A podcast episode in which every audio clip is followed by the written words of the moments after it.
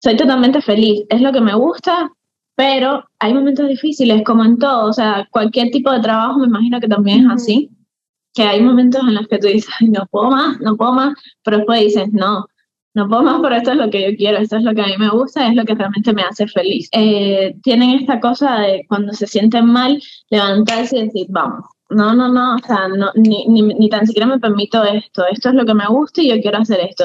Y muchas personas pasan por el proceso de otra manera, uh, necesitan darse su tiempo y después darse cuenta más adelante de, no, yo quiero esto y, y tengo que levantarme y pelear por esto, ¿no? Hola, soy Andrea H. Paulín y esto es Mancharte,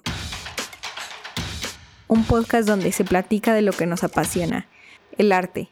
Desde ilustradores, fotógrafos, pintores, escritores y más nos contarán sus tips, caminos y visiones que han desafiado para seguir salpicando a más gente con su arte y así inspirarte a que tú comiences a mancharte con todas tus locuras. La invitada especial del día de hoy es la súper talentosa Daniela Favelo.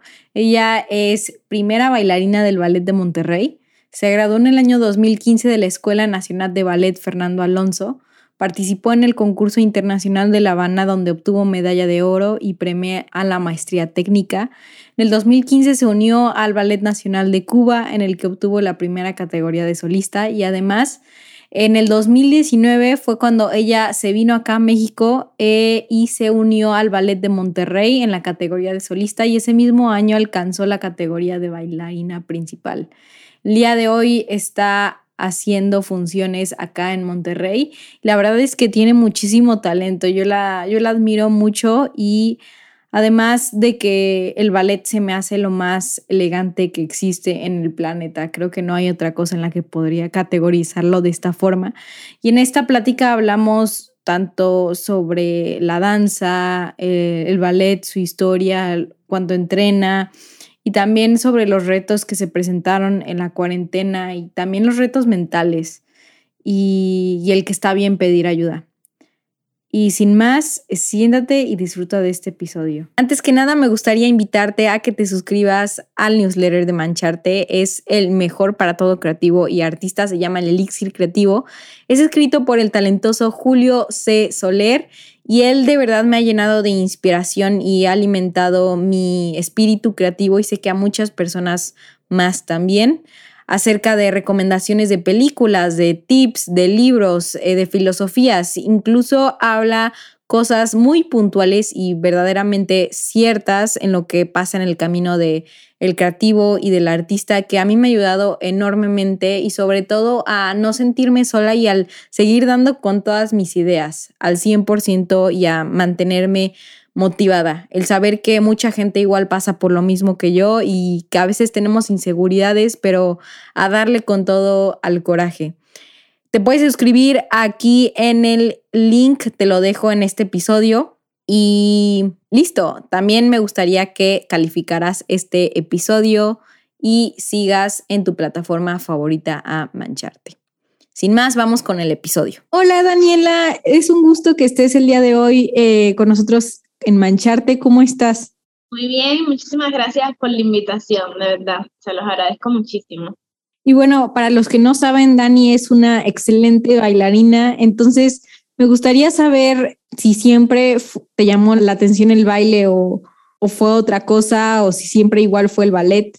Mira, la verdad, eh, no, no me llamaba la atención nada ballet, nada, nada, nada. Yo antes de entrar a la escuela de ballet era gimnasta. Mi mamá me puso en gimnasia porque tenía mucha flexibilidad y el médico le había dicho que aprovechara para ponerme en algo que, que tuviese que ver con eso, ¿no? Y para que perdiera la pena porque era muy penosa y así.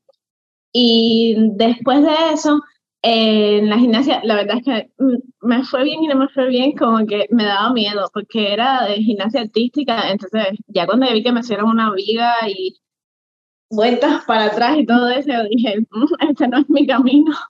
Entonces mi mamá me, mi mamá y mi papá fueron los que me dijeron, bueno, vamos a probar con ballet. Y, y me llevaron a hacer las pruebas de ballet aprobé y así fue como entré a la escuela, pero de verdad no, no, me gustaba nada al principio porque la gimnasia era como diferente de que estabas todo el tiempo activo y saltando y yo nunca había visto una clase de ballet, jamás en mi vida había tocado ballet, no había ido a ver ninguna función de ballet, nada de esas cosas, entonces yo no sabía de qué se trataba y yo era una niña muy eh, penosa, entonces a mí me daba terror bailar, bailar en público. O sea, cuando, cuando había fiestas con los amiguitos y así, yo era de las que no bailaba, se quedaba sentada. sí, sí, sí, te entiendo. Y me daba muchísima pena. Entonces, cuando, cuando mi mamá y mi papá me dijeron de que, bueno, vale, yo dije, ay, Dios, ¿cómo que vale? O sea, yo, ¿qué voy a hacer ahí? Y la primera clase fue de que dije, ay, no, no, no voy a poder, no voy a poder. Realmente los primeros dos años fueron difíciles para mí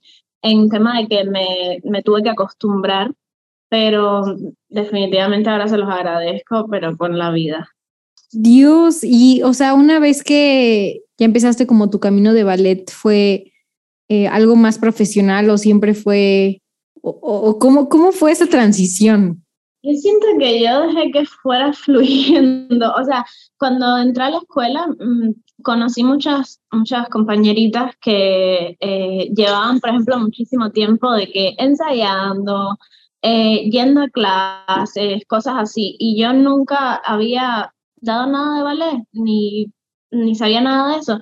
Entonces, yo lo tomaba como, bueno, voy a estar en esta escuela porque mi mamá me puso aquí, voy a probar, voy a ver qué sale y siento que me fui animando. Los primeros años no fueron nada fáciles, verdaderamente no fueron nada fáciles para mí. Eh, me tuve que acostumbrar, tuve que soltar un montón, hacer cosas que yo no quería hacer porque me daba muchísima pena. Pero fue, fue todo como encajando, ¿no? De que los dos primeros años fue eh, decir, a ver, ¿de qué se trata esto? O sea, ¿qué, qué, ¿cómo es? Yo creo que yo hasta que no me paré en el escenario, así como tal, igual siendo pequeña, ¿no? De que una función simple, no, no me di cuenta de verdad lo, lo feliz y lo cómoda que yo estaba haciendo eso. Entonces, hasta no sé, como hasta tercer año fue que yo dije, bueno, espera, esto es lo que yo quiero hacer, esto es lo que yo voy a hacer de verdad, esto es lo que a mí me gusta. Entonces, si tú quieres eso, tienes que ponerte de que enfocarte y, y darle con todo, ¿no? Para, para que pase. ¿Y cuántas horas entrenabas, o sea, en esa, en esa época? Nosotros, cuando, cuando estás pequeña, eh, en la escuela entras, son ocho años de estudio. Y los primeros cinco años son como nivel elemental. Y luego hay otros tres últimos años que son cuando ya tú eh, es más profesional, o sea, es más como preprofesional. Okay. Entonces, los primeros, tres, los primeros cinco años, eh, nosotros teníamos clase en las mañanas, tipo clases de escolaridad, de que en las mañanas de 9 a 1 de la tarde, clases de, de la escuela nomás, porque todo estaba junto ahí. Y de 2 de la tarde a 6, creo que eran, 5 y media, 6, eran todas las clases de especialidad, que era como eh, música, eh, clase de ballet, clase de danza contemporánea, folclore, eh, un montón de clases, muchísimas, la verdad, es bastante variado. Y ese era el horario, de 9, de 9 no, de de 8 de la mañana a 6 de la tarde. Y mm, normalmente después teníamos de que clases particulares así como para seguir reforzando, ¿no? Y terminabas de que tipo 8 de la noche, una cosa así. Dios, y el día de hoy, este, ¿cómo es como un día normal para ti? Bueno, ya como Elena profesional realmente es diferente, ¿no? Eh, un día normal para mí es llegar a la compañía nueve y, nueve y media, por ahí, eh, empieza la clase de ballet. Después de la clase de ballet hay diferentes ensayos, eh, tipo lo que estemos haciendo, el repertorio que estemos haciendo en ese momento. Y tenemos un, un horario de almuerzo, depende también de lo que estés ensayando, ahí te ponen a qué hora es el almuerzo. Y después de ese horario tenemos más ensayos y hasta las cuatro y media. Y yo, por ejemplo, doy clases, le doy clases a, a niñas después de, de mi, o sea, de mi trabajo, ¿no? De mis clases. Entonces termino normalmente tipo nueve de la noche, una cosa así. Dios, o sea, es 12 horas bailando y estando en el mismo círculo. Sí. Oye, ¿y nos puedes contar un poco sobre qué es lo que más disfrutas de, de todo? O sea, no sé si hay algo en específico. Mm, a ver, yo siento que se disfrutan muchísimas cosas. Mm, para mí no hay nada como estar eh, en el escenario, realmente de que cuando ya mi perro se alocó, perdón. No te preocupes. ya estás en el escenario que ensayaste, estuviste todos esos días de ensayo, estuviste en el salón. Eh, realmente a veces son meses de preparación. Entonces, salir al escenario y sentir eso de, ay, es, realmente no tengo mm, palabras como para explicarlo bien para que se pueda entender la sensación, pero no sé, muchas veces tú te paras en el escenario y eres, estás interpretando otro papel, o sea, estás siendo otra persona, totalmente otra persona, y no sé, te da la posibilidad de liberarte, de, de, de no, no, no eres tú en ese momento, en ese momento tú eres la persona que estás interpretando, el papel que estás interpretando, y no hay nada más que eso, entonces es súper bonito, súper liberador. Y lo otro es, eh, siento que los ensayos, por ejemplo, también se disfrutan muchísimo. El proceso de preparación, el, eh, no sé, te ponen un padre de nuevo, o sea, un, un repertorio nuevo de arcos y cuando tú nunca lo has bailado, por ejemplo, ir descubriendo el primer ensayo, que normalmente nada sale, eh, los días que van pasando y cómo van mejorando, cómo vas sintiéndote tú más cómoda hacer esto, de no hacer aquello. el, bailamos con hombres normalmente, con partners, conocemos PAD y el ir de, no sé, descubriendo entre, entre los dos el cómo hacer que quede más bonito el padre, cómo disfrutarlo, sentirnos más cómodos entre los dos. Eh, es muy bonito, la verdad es muy bonito el proceso siento que eso es lo que más yo disfruto. Eh, y lo que, lo que primero mencionaste es como, o sea, bueno, yo nunca he bailado nada, o sea, tengo dos pies izquierdos, entonces, Dani, tú aquí me dices, pero me gusta ver, mucho la película de Cisne Negro, entonces, pues ella al final sí se, sí estaba en el papel, ¿no? O sea, de que ya todo el tiempo que se volvió una obsesión, pero más o menos hablas de eso en, obviamente, niveles sanos, ¿no? Yo siento que la película de Cisne Negro sí es muy bonita, eh, realmente lo llevaron a un nivel más allá, ¿no? Eh, de lo que realmente pasa. Es complicado, pero no siento que tú llegues, o sea, normalmente no llegas a ese nivel, ¿no? de, de estar así pero no sé, a veces cuando tú estás haciendo, no sé, yo nunca he hecho eh, Giselle, es un ballet hermoso, precioso, con una historia bien triste, la verdad. Pero en Cuba tuve la oportunidad de, de, verlo muchísimas veces, de primeras bailarinas cubanas muy, o sea, muy buenas. Y, no sé, a nivel interpretativo y cosas así, es bien difícil. Y de verdad, por ejemplo, terminábamos el primer acto y estábamos todos de que viendo a, la muerte. Y, o sea, de verdad terminabas tú, aunque estuvieras haciendo el popo de baile, terminabas tú de que llorando, así de que, ay, qué bonito, que, o sea, sí, te, sí te llega, sí te llegan muchísimas cosas. O sea, ya te digo, en ese momento tú no eres tú, tú estás interpretando ese papel. Entonces hay ballets muchos que son muy fuertes de interpretación y mm, te llegan, o sea, te llegan muchísimo. Seas eh, el espectador o tú el que lo estás viviendo o los que están alrededor, o sea, todo el mundo se, se queda así como, eso es lo bonito del ballet también. Sí, 100%, o sea, creo que no hay cosa más elegante, o sea, siempre que voy a verlo, o sea, me quedo como súper impresionada y impactada. Y ¿Nos podrías contar una experiencia gratificante que hayas tenido a lo largo de tu carrera de bailarina?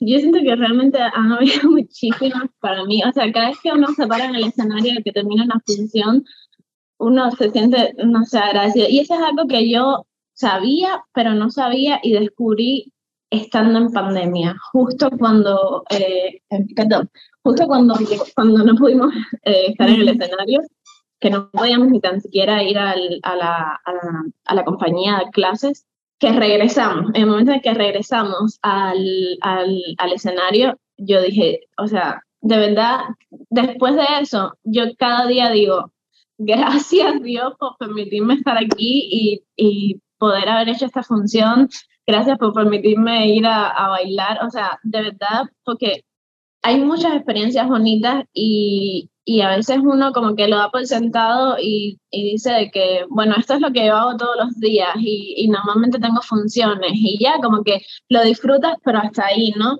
Pero después que pasa, por ejemplo, estas cosas, tú, o sea, ya como que aprendes a vivir más el momento, pero en, o sea, full, en todas las funciones, de que tú dices, vamos a salir a darlo todo y, y qué bien que estoy aquí, qué rico que podamos estar aquí bailando, ¿no? Siento que experiencias bonitas, no sé, siento que mi... Tengo dos experiencias que me marcaron muchísimo. Una fue mi, mi primer ballet completo estando en Cuba. Eh, fue justo antes de irme de la compañía y tuve la oportunidad de hacer mi, mi primer ballet completo, o sea, no un padre de ella, sí era un ballet completo. Y la verdad recuerdo ese día con muchísimo cariño porque fue una de mis últimas funciones ahí también y estaba toda mi familia, fue mi primer ballet así de que de arriba abajo, o sea, sí fue muy, muy lindo, muy lindo. Y, o sea, muy lindo para mí. Y después estando aquí en México, también tengo muy bonitas, eh, tengo muy bonitos recuerdos. Eh, uno de los más bonitos fue mi mm, primera función de Don Quijote, eh, el ballet completo. O sea, era algo que yo veía y era como muy de que, muy arriba, ¿no? Y decía, o sea, no puedo creer que yo estoy haciendo esto. Me, me parecía muy loco, ¿no? Y en ese momento estaba pasando también con, con, momentos complicados con mi familia porque mi abuelo justo estaba enfermo. Entonces fue como, no sé, fue mi manera de, no sé, esto es para ti, ¿sabes? Sí, como de expresar tu amor hacia él. Sí. Y, y ahorita, o sea, que mencionaste justo lo de la cuarentena, eh, ¿cómo, cómo, cómo resolviste o, qué momentos pasaste ahí en la cuarentena y más porque no podías estar en la, en la, en la compañía, ¿no? Y no había funciones, o sea, ¿cómo, cómo te mantuviste en cordura, vaya? fue complicadísimo, realmente fue complicadísimo. O sea, nosotros, como todos, ¿no? Creo que en marzo ya nos dijeron de que vamos todos para la casa. Y realmente yo no, o sea, yo no tenía idea de qué estaba pasando porque yo creo que todo el mundo pensó de que esto va a ser una semana, dos semanas y ya regresábamos cuando más un mes. Y a medida que vimos que fueron pasando los meses y los meses y que no regresábamos y que no podíamos hacer nada, ya fue como, ay Dios. Um, sí, sí, mira, sinceramente, voy a ser todo honesta, que con todo lo que pasó, eh, fue muy, fueron momentos súper complicados, fueron momentos muy complicados, o sea, no podíamos ir a entrenar, eh, empecé a pasar por un montón, o sea, de, de, procesos como de que mi cuerpo fue cambiando, porque obviamente estaba en la casa, no me podía ejercitar bien. En un momento regresamos y, y, tuvimos una función y justo en esa función me lesioné y tuve que dejar de bailar cuatro meses, pero esos cuatro meses también estábamos en la casa porque ya nos habían mandado de vuelta para la casa. Entonces, eh, verdaderamente hubo un momento en el que yo dije, yo no puedo con esto yo sola, o sea, yo no, esto no es algo que, que yo pueda manejar yo sola porque ya siento que se me va de mis manos y y no, no lo podía controlar, ¿no? De que yo decía, ¿qué hago? O sea, quería estar bien, pero no estaba bien. Entonces, realmente, cuarentena para mí fue darme cuenta de que para superar todo eso necesitaba ayuda psicológica. Entonces, eh, empecé a ir a terapia y siento que fue algo que mucha gente en cuarentena probablemente hizo también, porque fueron momentos muy difíciles. yo no estaba con mi familia aquí, vivo sola aquí, entonces fue, fue muy complicado, fue muy complicado. Siento que la cuarentena hizo mal e hizo bien, o sea, fueron momentos difíciles, uno la pasó súper mal, la verdad. No digo que todo el mundo, pero mucha gente perdió familiares, eh, perdió su trabajo. Fueron momentos súper complicados y también fueron momentos de reconectar con uno mismo y empezar a conocerse uno mismo, tomar decisiones para estar bien. Y creo que a mucha gente eh, le abrió mucho su cabeza para decir, necesito ayuda de alguien profesional, o sea, no solamente llamar a mi amigo y decirle que estoy mal y, y que, que, me diga un consejo, ¿sabes? No, necesito ayuda para estar bien. Entonces, eso fue cuarentena para mí, la verdad. O sea, no, creo que, o sea, lo de, lo de la ayuda psicológica creo que fue a muchísimas personas, o sea, yo hasta puedo decir que yo también, ¿no? Entonces, y, y más porque a veces eh, necesitamos, creo que alguien neutral, ¿no? O sea, como que cuando es con un amigo es, es, es diferente que cuando uno de alguien que no te conoce como a nivel normal de día a día, ¿no? Y, y además creo que también tiene bases como como a veces a, a, desatorarte un poco, ¿no? Sí, sí, totalmente. O sea, fue, fue, o sea, yo nunca había ido a terapia y realmente es algo que recomiendo muchísimo porque fue un momento en el que me sentía muy sola, eh, que no sabía realmente qué hacer. Eh, de, de, verdad me ayudó en todos los sentidos y por eso, sobre todo, siento que para todo, ¿no? Pero en la carrera de nosotros eh, siento que es algo que hace muchísima falta, porque a veces uno tiene de que cosas en la cabeza que tú dices, uh, esto realmente es algo que yo nunca me había dado cuenta de que no está bien, de que no me estoy haciendo bien a mí misma o a mi cuerpo, o no estoy actuando bien, o soy muy exigente conmigo misma, o quiero que todo pase rápido, quiero aprenderme todo rápido, quiero que todo eh, quede perfecto. Entonces esas cosas en, en cierta medida te empiezan a hacer mucho mal. Y mm, la verdad es que de, de, ese momento para acá, o sea, yo siempre digo de que, o sea, está bien, está bien pedir ayuda de alguien más y, y hace muy bien, o sea, hace muchísimo bien el sentarte y, y, analizar por qué te están pasando ciertas cosas, ¿no? Y sobre todo, si, si te sientes mal, pedir ayuda, o sea, si, si te sientes que no, que no puedes tú solo, sin ningún tipo de, de, pena, sin ningún tipo de tabú, o sea, sentarte y pedir ayuda porque es algo muy necesario. Sí, 100%. Y, y justo en estos, o sea, ¿cómo lidias con, con el estrés y la frustración? Ahorita que dijiste un poco sobre el tema de perfeccionismo, no solamente en la cuarentena, sino en, igual en toda tu carrera, o sea, ¿cómo en esos momentos, cómo lidias para que justo no te no te derrote de más, ¿no? O sea, porque a veces si no lidias con el estrés, quiebras. Entonces, ¿cómo tú lo haces, Dani? Ah, yo, eh, mira, e, esto lo estaba pensando hoy, de hecho. Eh, muchas veces yo escuché muchas entrevistas o, o vi eh, muchas eh, bailarinas que decían de que a mí mm, jamás me pasó ni por un segundo eh, por la cabeza eh, abandonar mi carrera o no me imagino haciendo nada más que esto o cosas así, ¿no? Que está muy bien, o sea, no estoy diciendo que está mal, está perfecto, pero muchas veces yo me sentía mal porque yo decía, uy, yo eh, muchas veces dije, no puedo más, ya no puedo más, o sea, yo, yo no puedo más con esto, ¿qué, qué hago? Eh, cómo le hago, justamente por ese tema de, de querer ser perfeccionista, de querer que todo salga muy bien. Eh, yo decía eso, de que no, no quiero. Yo siento que es un proceso que cada persona va a pasar diferente. Entonces, muchas muchas personas eh, tienen esta cosa de cuando se sienten mal, levantarse y decir, vamos, no, no, no, o sea, no, ni, ni, ni, tan siquiera me permito esto, esto es lo que me gusta y yo quiero hacer esto. Y muchas personas pasan por el proceso de otra manera, uh, necesitan darse su tiempo y después darse cuenta más adelante de, no, yo quiero esto y, y tengo que levantarme y pelear por esto, ¿no?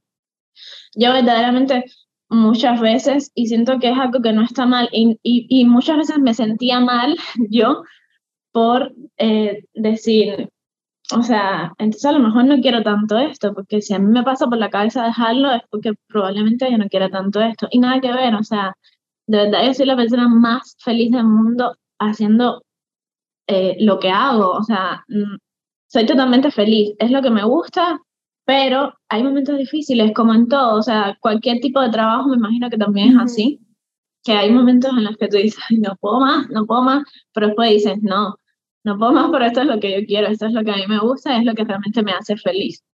Entonces, no sé, muchas veces me sentí mal, pero entendí que no todos pasamos por el mismo proceso y que cada cual lo, lo asimila de forma diferente. Sí, 100%, o sea, creo que igual como dices, o sea, no solamente tú que eres una bailarina, ¿no? O sea, al final todos em, pasan como por, por algo, ¿no? O sea, el otro día había leído eh, que, que en todo lo que escojas siempre va a haber como tu sándwich de caca, así decía. Entonces, más allá de escoger como tus sueños, tienes que escoger como por qué sufrimientos estás dispuesto a pasar. Sí.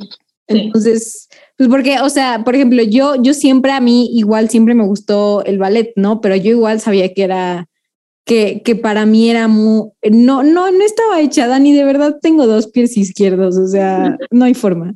Entonces, pues a mí eso no me tocó, pero tengo otras cosas que igual me dan frustración, estrés y todo, y no quiere decir justo que, que no lo queramos, ¿no? Simplemente hay veces en los que a veces es complicado como todo, ¿no? O sea, tanto en el tema artístico como en el tema general. Y, y como dices, o sea, creo que luego creo que mucho es, em, o sea, más igual en el tema de perfeccionismo, porque yo igual tendía a exigirme de más, ¿no? Y, y creo que a mí en lo personal me sirve mucho el, el el estar un poco quieta, ¿no? O sea, como de, a ver, necesito un poco de calma ya cuando ya me quiero rendir todo y quiero dejar todo, es como, a ver, mientras voy a hacer otra cosa y luego va a venir, ¿no? Luego va a venir de nuevo que sí quiero hacer esto, ¿no? Entonces, creo que sí es mucho manejarlo un poco. Ajá, por eso te digo, como no todo el mundo lo trata de la misma manera. Mucha gente se levanta y lo sigue haciendo y lo procesa súper rápido y dice, no, pero es que como yo voy a pensar que no quiero hacer esto, o sea, que quiero hacer esto. Y mucha gente necesita de que tomarse su tiempo y eso que tú dices, hacer otra cosa y en el proceso de hacer otra cosa dice, no, pero es que esta otra cosa no es la que me hace feliz, realmente yo quiero hacer esto. Y no está mal, está bien también. Sí, creo que son diferentes formas, o sea, y igual es algo que yo he tenido que aprender igual a las malas, ¿no? Porque yo veía a las demás personas que luego sí se paraban súper rápido, ¿no? Y así como dices, de que luego, luego, y yo soy una persona que hoy sé que soy más sensible y que necesito mi tiempo, ¿no? Así como tranqui, el mundo no se va a acabar el día de hoy, ¿eh? O sea, te puedes tomar un descanso y no pasa nada.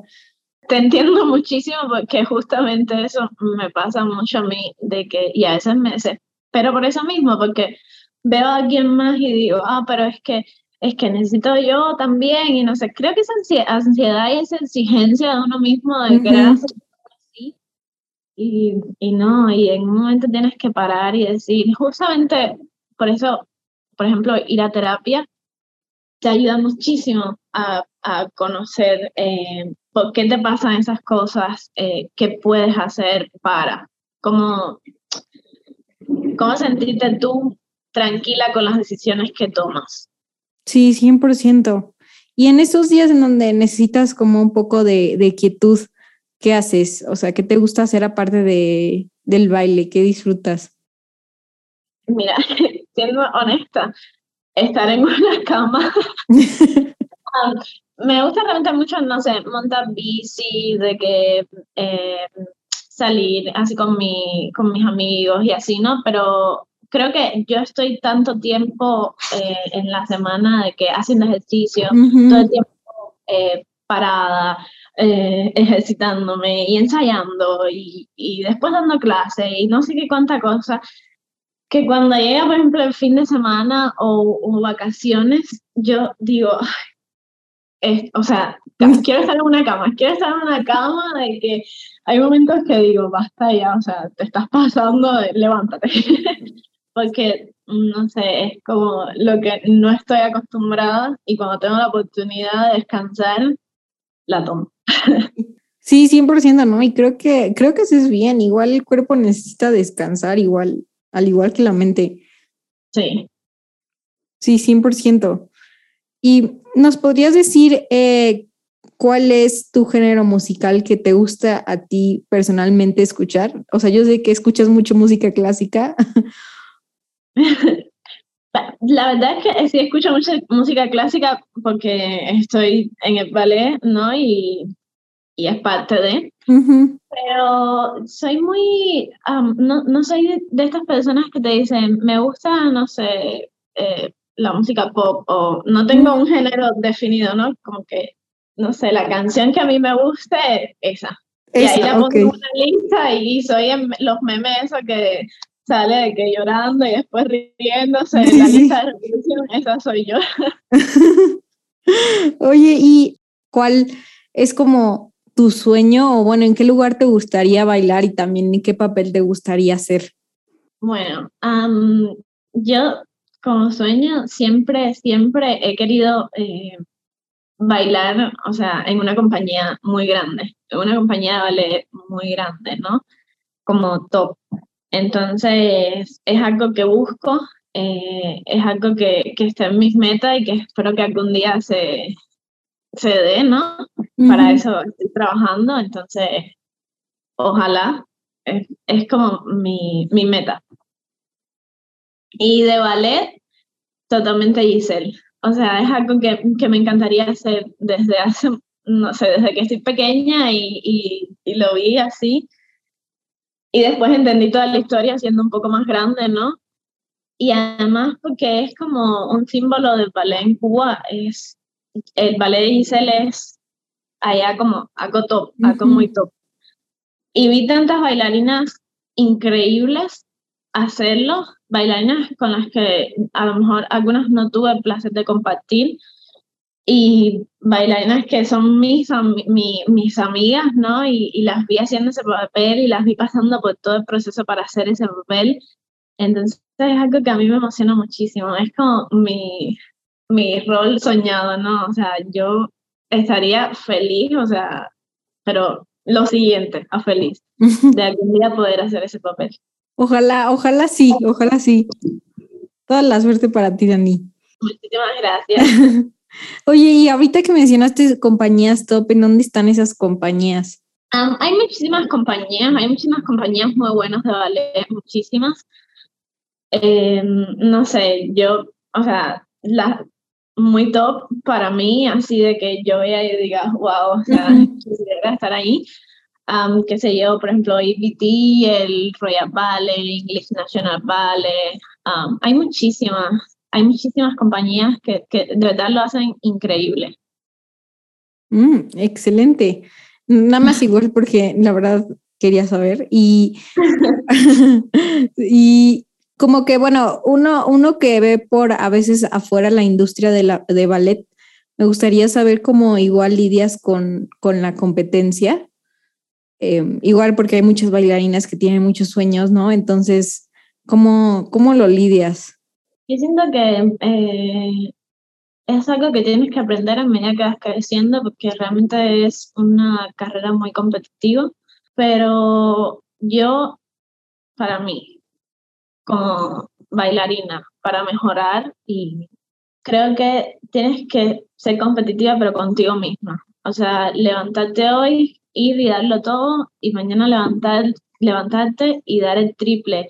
Y no es cuestión de que a mí me salga mejor que a ella, es cuestión de que mañana yo pueda hacer algo mejor de lo que hice hoy, o por lo menos intentar hacer ser mejor de lo que fui hoy.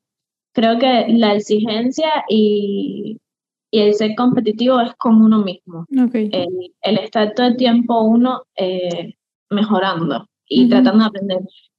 Y en cuanto a otras bailarinas, o sea, estás rodeado todo el tiempo de, de, de, artistas y de personas increíbles y si te pones a competir, no, no estás aprendiendo nada realmente. Eh, el objetivo es aprender, entonces, estando rodeado de todas esas personas, lo mejor que puedes hacer es agarrar un poquitico de lo que te pueden enseñar todos ellos para, para tú seguir creciendo. Entonces, lejos de, aunque sea una carrera muy competitiva, realmente tiene cosas muy bonitas. El estar rodeado de todas esas personas, el, el estar en un salón y que hay cosas que a uno ni se le ocurren, ¿no? Y después ves a tu compañera y, y la ves haciéndolo y tú dices, wow, o sea, qué, qué bien, voy a probar a hacer eso, ¿sabes? Y aprendes muchísimo, de, de, todos, de todos aprendes algo. Wow, qué sabias palabras. y nos puedes eh, ahora decir, Dani, ¿cuál es el consejo que le darías a alguien que va empezando en el ballet o que ya está en el ballet, no? Sí, a ver, yo, mi, mi primer consejo es que, que, trabajen, que trabajen, pero muchísimo, muchísimo, muchísimo. Eh, lo dejen todo, todos los días en el salón y que no hay excusa, o sea, que de verdad, si lo quieren, hay que trabajar. O sea, es una carrera de mucho sacrificio y es una carrera de mucho trabajo. O sea, y es lo único que te va a hacer crecer. Entonces, que trabajen, que, que entiendan también que hay días difíciles, hay días que no todo va a salir bien, que hay días que vas a querer renunciar también, que hay días que no te vas a sentir eh, bien contigo mismo, pero que es parte del proceso y que aprendan a aceptarlo, que se concentren, realmente que se concentren, que en la vida hay tiempo para todo, o sea, cada etapa de tu vida es para algo, no se salten pasos, no, no, no, no, no pierdan su tiempo, porque de verdad es súper valioso y, y, después no se recupera. O sea, nosotros en, en, en, el ballet, y no sé si esto es un dicho en general, pero siempre nos decían, siempre nos enseñaban en la escuela de que un día que pierdas una clase de ballet es un día que no vas a recuperar nunca más. O sea, no es como que mañana vengo y doy dos clases y ya no. Un día, un día perdido es un día perdido y no hay vuelta atrás. Entonces, que, que le den importancia al, al, tiempo, a, o sea, no perderlo, trabajar, trabajar muchísimo y eh, que todo el mundo se aprenda, porque a veces uno como, como niño o como adolescente piensa esto de que no, es que el maestro eh, ¿sabes? Como que, como que tienes estos pensamientos de, no, es que el maestro me dijo esto, pero es que siempre está así y que si no sé qué. No, que, que escuchen, o sea, que escuchen todo lo que tienen que decir porque todo lo que, todo lo que te digan va a ser para bien y, y tienes que asimilarlo y, y, y uno como adolescente a veces comete muchísimos errores y es normal, pero están ahí para enseñarte, ¿no? Entonces, tratar de aprender de, de todos, de sus compañeros, de sus maestros, de todos. Y de nuevo, trabajar, trabajar muchísimo. Muchísimas gracias, Dani. Y ahora sí viene la última pregunta que le hago a todo el mundo. Eh, ¿En qué mundo mágico te gustaría vivir? ¿Cómo? ¿En qué mundo mágico te gustaría vivir? ¿En qué mundo mágico? Sí. Puede ser uno inventado o una de una serie, de una película, de un libro, de lo que sea. Nunca me había hecho una pregunta así. Um, ay, no tengo idea, realmente no tengo idea. O sea, uno, no sé. Yo siempre digo de que a veces uno tiene esta cosa de que, ay, como pueden existir cosas así en el mundo y te, te dicen la frase de que es que eh, para que haya mundo tiene que haber de todo. Ajá, sí, sí, sí. Entonces, no sé, mi mundo mágico sería, qué sé yo, Mm, no sé, algo donde cada cual sea la mejor versión de, de uno mismo, ¿no? Y, y, no sé, no haya tanta, tanta maldad probablemente. no lo sé. Probablemente creo que si te digo que si podría vivir en un mundo, eh, sería algún, algún ballet. como, como las de las, en las de Barbie, yo me acuerdo que veía mucho las de Barbie porque había mucho ballet. tipo, no sé, un mundo así Rapunzel, eh, Es súper. Y ahora sí, Dani, ¿dónde la gente te puede encontrar? ¿Dónde la gente me puede encontrar? yo eh, trabajo en la compañía el Ballet de Monterrey, o sea, acá en Monterrey. Nosotros eh, tenemos funciones a lo largo del año, variadas, o sea, pueden de que entrar a la página de la compañía en Instagram, Vale de Monterrey, y ahí se van a enterar de todas las funciones que vamos a estar haciendo. Y normalmente yo siempre posteo en mi, en mi Instagram eh, mis prácticas, mi, mi, mm, o sea, pedazos de mis funciones, donde vamos a estar bailando, eh, cosas con la compañía, con mis compañeros de la compañía, que es Daniela Favelo. Entonces, o sea, me encantaría verlos en alguna función, obviamente, ojalá que se pueda algún día. Están invitadísimos. Súper, muchísimas gracias, Ani, por estar el día de hoy con nosotros. Muchísimas gracias a ustedes por la invitación y de verdad que qué bonito eh, lo que hacen de crear este espacio para, para que uno se siente aquí y hable, porque muchas veces, eh, no sé, oyes las experiencias de otros y te motivas muchísimo y, y, entiendes un montón de, de su carrera, de lo que hacen, y es muy bonito, verdad, sobre todo en este tiempo. Sí, yo creo que muchos van a sentirse inspirados con tu historia, Dani. Muchísimas gracias, de muchísimas, muchísimas gracias. Si te gustó este episodio, por favor, compártelo para que seamos mucho más en esta increíble comunidad. Además, quiero saber tu opinión. Envíame un DM arroba mancharte podcast. Quiero saber qué artista te gustaría para el próximo show. Y sin más, te dejo hasta la próxima.